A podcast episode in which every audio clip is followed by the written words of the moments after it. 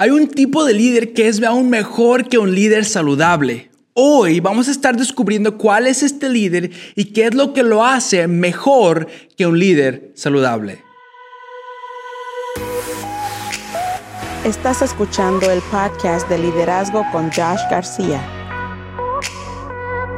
Hola y bienvenidos al episodio número 2 del podcast de liderazgo. Muchísimas gracias por tomar el tiempo de escuchar este podcast o verlo si estás en YouTube. Recuerda que como apenas estamos empezando, si esto te gusta, por favor déjanos un buen review, un like y ayúdanos a compartirlo en las redes sociales. Esto nos ayudaría muchísimo. Ah, igual, asegúrate de suscribirte si no lo has hecho y activa esa campanita, ¿verdad? Recuerde que la mayoría del contenido de este podcast es traducido al español del Craig Rochelle Leadership Podcast. Bueno, pues la vez pasada hablamos acerca de tres tipos de líderes, ¿verdad? El líder impredecible, el líder dominante y el líder sigiloso. Hoy vamos a estar hablando acerca de tres tipos más. El líder pasivo, el líder saludable y el líder empoderador. Pues iniciemos con el contenido. Líder número cuatro es el líder pasivo.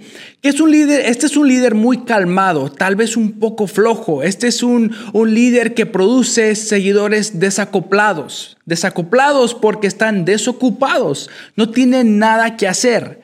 En nuestras organizaciones, si hay algún problema que todos pueden ver y el líder no se preocupa en arreglarlo, eventualmente el problema ya no es verdaderamente el problema sino que el líder lo es. Si el líder no le importa, a, los demás no les van a importar igual. Si al líder no le importa que Juanita siempre llega tarde a las juntas, hace todo su trabajo a medias, entonces a los demás tampoco les importará y se convertirán tal y como Juanita. ¿Por qué? Porque nuestro equipo es como nuestro espejo, es el espejo de nosotros mismos. Si nosotros batallamos con el estar activo, nuestro equipo va a batallar con esto también. Es lo mismo. Si usted siente que es un líder pasivo, el primer paso a dar es reconocer el problema. Este es el primer paso para superar la pasividad.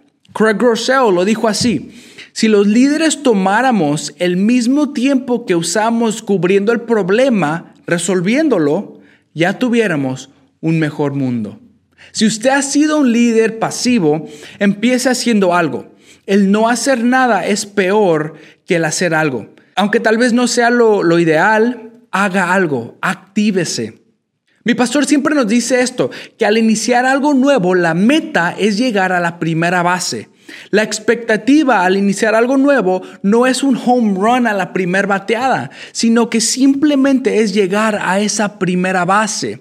Le animo a que usted llegue a esa primera base, lo que sea que signifique para usted. Tome esa decisión, haga ese cambio, corrija ese problema, aunque sea pequeño, aunque parezca insignificante, pero haga algo haga algo, ¿verdad? Actívese. El siguiente tipo de líder, el número 5, es el líder saludable. El líder saludable que produce. Líder saludable produce seguidores leales. En vez de ser impredecible, el líder saludable tiene la misión en claro. En vez de ser dominante, el líder saludable escucha y coopera. En vez de ser sigiloso, el líder saludable es transparente y regala su confianza. En vez de ser pasivo, el líder saludable es activo. Un líder saludable está comprometido diariamente a la organización. Si, si, trabaja debajo de un líder saludable, vas a disfrutar seguirlo, vas a disfrutar sacrificar y dar lo mejor de ti. ¿Alguna vez te ha pasado que has, que, has trabajado debajo de un líder que, que, te cae muy bien? A ti no te, no te pesa sacrificar, no te pesa dar lo mejor de ti. ¿Por qué? porque confías en el líder. Confías que el líder tiene planes que no solo le benefician, le beneficiarán a él, sino que le, van a beneficiar a toda la organización. ¿verdad? El principio básico del liderazgo es este. Sé el líder que quieres tener. ¿Quieres tener un líder paciente? Sé un líder paciente. ¿Quieres, ah, ¿Quieres tener un líder que siempre, eh, eh, que un, líder porrista que siempre anima y, e inspira? Sé un líder porrista. Anima a tu equipo, motívalo, inspira a tu equipo a, que, a ir aún más allá de lo requerido. Sé el líder que desearías tener. Hace como seis años me, me senté en mi cuarto en, en la casa de mis papás donde vivía y escribí en un papel como este, el líder que me gustaría tener. Y escribí como 15 cosas. Eh, escribí un líder confiable, un líder disponible, innovador, sin miedo, etcétera, etcétera. Pero esta lista nunca fue para compararla a mis líderes. Ah, con mis líderes nunca he agarrado esta lista y, he dicho, a ver, a ver, a ver si mis líderes llegan a esta, a esta lista. No, no, no, no. Esta lista era para mí. Esta lista era para yo mismo poderme compararme. ¿Sabe? ¿Sabe qué? Que como líder nuestra única competencia somos nosotros mismos. La meta como líder no es competir con el vecino, sino es competir conmigo mismo. Hay que hacernos este reto hoy mismo de ser mejores que yo mismo. Mi más grande enemigo, mi más grande competidor, soy yo mismo. Bueno, pues e, esto es un tema como para otro podcast, ¿verdad? Vamos a regresar al tema, al tema de los seis tipos de líderes, ¿verdad? El siguiente tipo de líder es un nivel todavía más alto. Este es el líder empoderador. Los líderes empoderadores no solo producen seguidores, pero estos líderes son los que producen otros grandes líderes.